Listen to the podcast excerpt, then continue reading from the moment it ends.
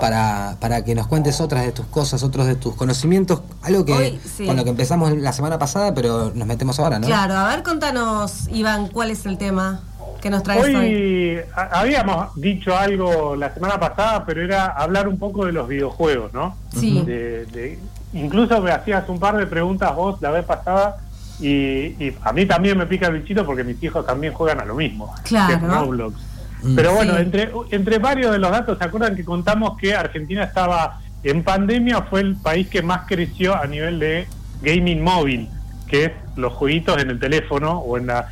Hay muy poco en Argentina de uso de tablet, en realidad hay algo, pero la tablet también se la considera como dispositivo móvil, pero en general cuando se habla de gaming móvil es por el teléfono, ¿no? De jueguitos con el teléfono. Argentina es el país que más creció a nivel de juegos por teléfono.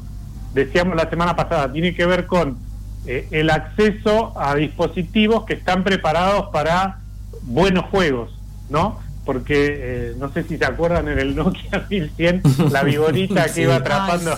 sí. sí, sí, lo recuerdo. Alguien lo jugó, el Nibble se llamaba en la compu. Sí. Eh, el Nokia hizo un, gran uso de ese juego. Pero bueno, eh, por supuesto, un dispositivo para jugar un juego de, por ejemplo, eh, Battle Royale, que es el, esto de jugar en una especie de mundo 3D con un personaje que podés crearlo o que ya está creado y interactuar con otros que tienen otros personajes en el mismo escenario 3D. Para eso se necesita un montón de requisitos del aparato para poder eh, generar esos gráficos en tiempo real y entonces que nosotros crezcamos a nivel mundial en cantidad de, juego móvil por eh, por habitantes de esta estadística, ¿no? Tengamos en cuenta esto, no es que tenemos, vuelvo a repetir lo de la semana pasada, más gamers, no sé, que Brasil. claro. En, Brasil hay muchos más. Lo que pasa es que creció por cantidad de habitantes, creció la cantidad de gente que juega. Pero además, eh, a nivel global, a nivel mundial, el, gaming creció un 65% en pandemia. O sea, de lo que se jugaba, un 65% más empezó a jugar en pandemia. Esto mm. es un número que vos decís, pero ¿cómo? Si todo el mundo juega 65% más, Claro, ¿cómo es? Eh, tenemos, es como la como las estadísticas de cantidad de celulares en Argentina, ¿viste? Claro, claro. Que, empezamos a contar, cada uno tiene tres. Sí, claro, exactamente, exactamente. Sí, bueno, pasa algo parecido, porque en realidad lo que, lo que sucede es que se crean más cuentas, porque para jugar vos necesitas, al igual que en las redes sociales, un nombre de usuario, a veces comprar una, una suscripción, entonces vos vas comprando usuarios o generando usuarios nuevos, a veces es el mismo que genera distintos usuarios en distintas plataformas o incluso la misma plataforma. ¿Quién no le ha pasado que se ha olvidado la, contraseña de su Twitter o su Instagram y crea uno nuevo, ¿no? hay varios de esos. Sí, yo de hecho tengo una cuenta que ahora hay, una de Ariel Sarranz que se me creó sola con el teléfono. Como que eso también es algo como medio extraño que sucede. Tenía un teléfono nuevo, quiero abrir mi cuenta y de golpe medio cosmosolita me creó una cuenta nueva en Instagram y yo no, pero pará, yo tenía una. Este, cuando volví a abrir mi cuenta, esa quedó obsoleta y no la puedo cerrar encima. Así que no sé, está ahí. claro, bueno, sí, por eso, pero es una cuenta ahí que, viste, yo no tengo publicaciones, no sigo a nadie, la gente te sigue y de golpe sí, pero no se dan cuenta que esto no. Claro, no, funciona, no este, funciona. bueno, ahí va. Eh, sí, lo que pasa mucho es que cuando tenemos dispositivos nuevos, como decís, empezamos a darle que sí, para tener el, dispositivo andando, viste, sí, ok, ok, ok, y no sabemos qué le estamos dando ok, me ha pasado a mí también. ¿eh? Sí. ni hablar. Eh, Iván, ¿y los juegos más populares cuáles son aquí, al menos en, Argentina?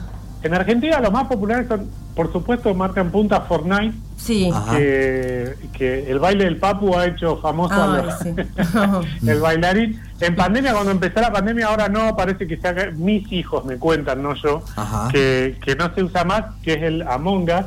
Ajá. Que no sé si se acuerdan, eran como unos personajes en una nave espacial. Sí. Vos podías jugar en red y te asignaban los personajes cada vez que empezaba el juego. ¿eh? Una vez que terminaba la partida se volvían a reasignar los personajes y había uno que era un, eh, digamos, trabajaban todos en la nave espacial, uno tenía que arreglar la electricidad, otro tenía que arreglar el motor, otro tenía que arreglar otra cosa, pero había uno que era un eh, era el villano, ¿no? Era el, el farsante y tenía que empezar a matar uno por uno a los otros usuarios. Y entonces en un momento del juego se paraba para chatear a ver quién era el, el, villano y el villano tenía que mentir. No, no, yo soy el mecánico, estoy arreglando el motor y cuando se apagaba la luz venía por la espalda y te asesinaba. Y el muerto no podía decir quién era en el momento del chat. Entonces eh, era muy... A mí me resultó muy curioso porque tengo dos hijos con dos edades muy distintas y jugaban juntos, cosa que con otros juegos no pasa. No sucede. Eh, el Among Us tenía eso como que generaba una transversalidad de, generaciones muy interesante. Eh, era verdaderamente adictivo porque estaban, teníamos que sacarlos.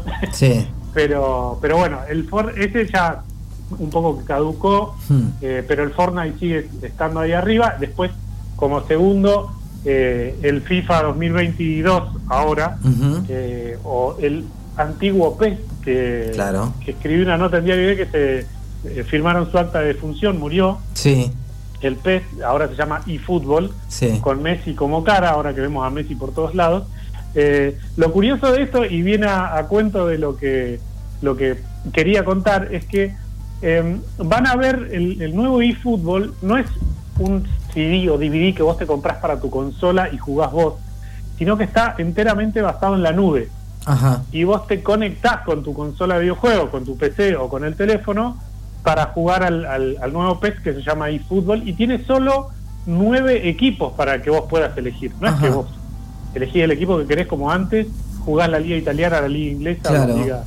Ahora tenés nueve equipos, entre ellos el Barcelona, el París, eh, pero por ejemplo no está el Manchester City, o no está el Chelsea o el Real Madrid, que son dos equipos que comúnmente a los que jugaban al PES eh, agarraban enseguida. Este, ¿Y, muy cómo, raro. ¿Cómo tenés que hacer para, para conectarte a esa nube? Digo, ¿tenés que armarte simplemente un usuario o tenés que pagar una membresía? Claro, es un usuario, va a ser totalmente gratuito y lo que van a hacer es ir liberando equipos a medida que pase, porque se armó todo un escándalo, porque primero hicieron como una especie de trailer con Messi, con un Messi en 3D, con unos motores de resolución de gráficos impresionante y parecía que había un realmente los los fans de los videojuegos lo que esperan de una nueva versión es ver muchos cambios y ver mejor calidad y mejores gráficos, mejores repeticiones y demás.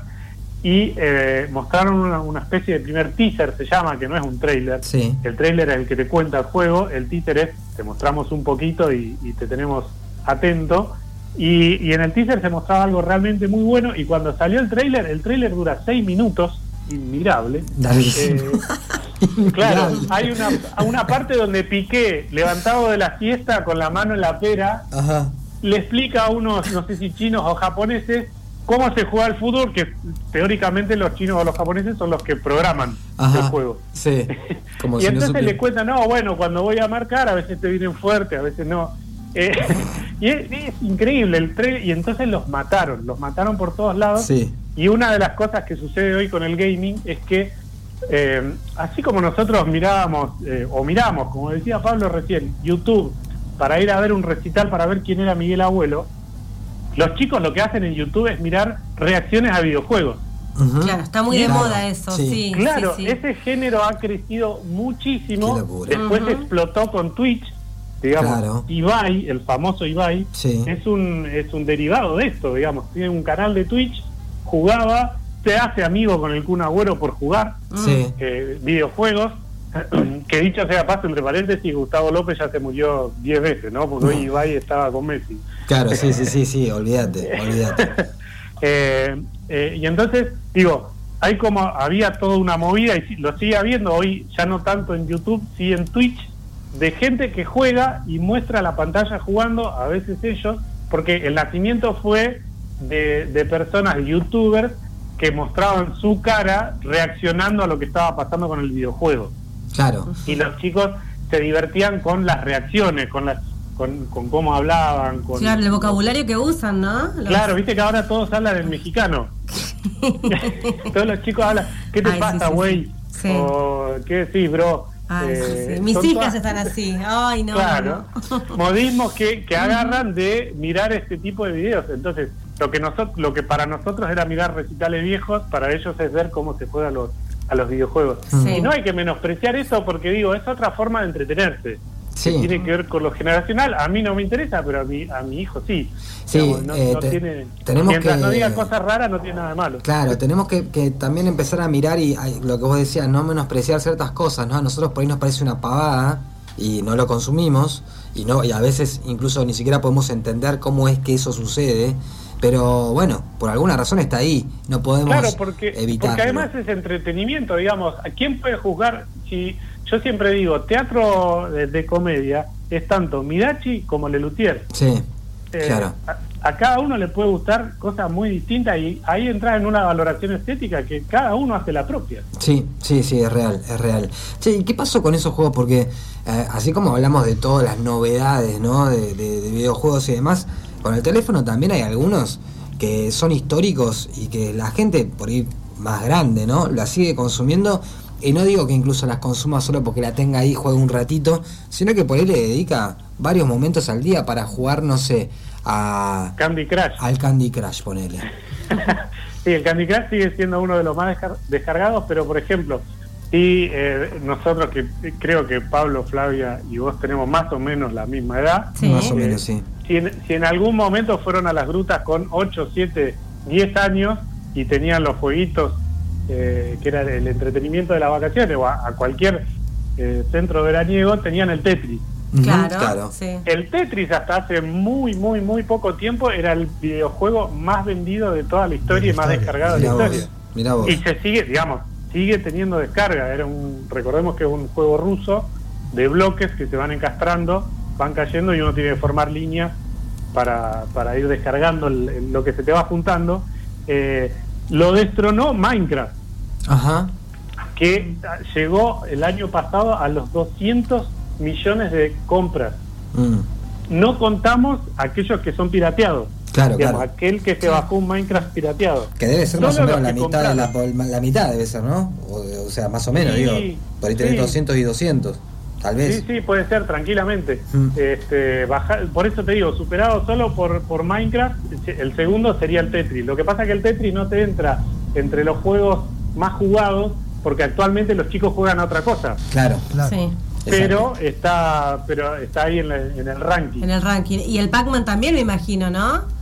El Pac-Man no tanto, el Pac-Man quedó más ah. en la consola, sí, quedó más en la consola. Es más, viste que la película de Adam Sandler, eh, Pixels, eh, como que lo resucitan al Pac-Man. Sí. Eh, pero sí, quedó más en la consola, en, la, en, la, en los arcades se llama, que son las casas de videojuegos.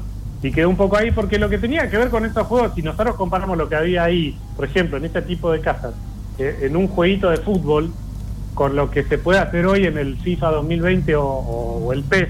Por ejemplo, el FIFA vos podés manejar un equipo, vender jugadores, comprar jugadores, tener toda la temporada, jugar copas, eh, es realmente increíble. Sí, sí, sí. Eh, y, bueno, por eso van cambiando las maneras de entretenerse. Hay que decir también que por los costos que tiene, y en Argentina por la inflación, PlayStation 4, que es más la última generación de PlayStation hoy, está en 75 mil pesos. Por eso, es muy restrictiva.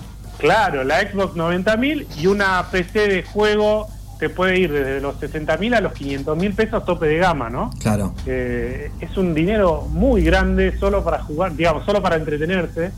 Eh, por supuesto el gamer me dirá, bueno, vos te compras una guitarra eléctrica, sale más o menos lo mismo. Exactamente, sí. Eh, pero, pero bueno, nada, ese es, el valor y por eso hago esta, como esta postilla, este, entre paréntesis, que todos estos números de crecimiento, y por eso vuelvo al principio, que podamos crecer por cantidad de habitantes en juegos móviles tiene que ver con que podemos comprar teléfonos adaptados para, para esos videojuegos también, ¿no? Claro, claro, por supuesto. Y sí, porque no, no deben ser juegos livianos ni nada de eso, digamos, tenés que tener un teléfono más o menos que se la banque. Claro, total. Así mm. que bueno, por ahí pasa un poco la industria, vuelvo a decir que eh, es muy buscado en el mundo el talento creativo para la creación de videojuegos.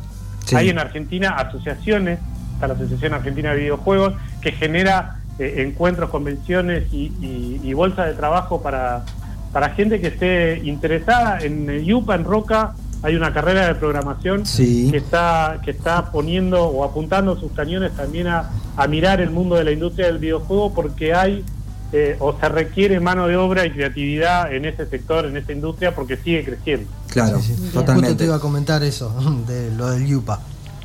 Claro, porque ahí, digamos, programar no es fácil eh, y sobre todo también encontrar docentes que enseñen a programar tampoco es fácil, porque es todo tan nuevo. Claro. Eh, que porque el motor, el mejor motor de búsqueda del FIFA 2025 todavía no está inventado.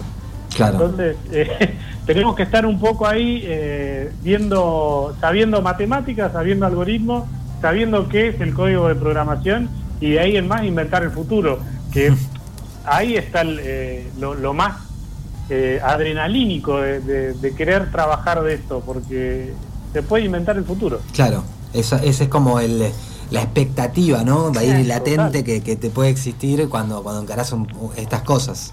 Total, porque cuando vos aprendías cine, aprendías a contar historias, como decíamos la otra vez, eh, eh, aprendés a filmar, aprendés cómo es un buen plano, pero es algo que ya está hecho, o la música. Por supuesto me vas a decir, bueno, la creatividad no se compra, no se estudia, eh, podemos hacer música hasta la eternidad, pero eh, a nivel videojuegos no está hecho la mayoría de las cosas. Está todo por hacer, es un camino por andar y, necesitamos profesionales en ese sector también. Totalmente. Bien, Iván, eh, vamos cerrando por hoy porque ya se nos acaba el programa, pero... Eh, ¿Cómo? Nos echan, digo, nos, echan, nos, echan. pero bueno, nos vamos a volver a encontrar el miércoles que viene, obviamente. ¿Cómo no? ¿Eh?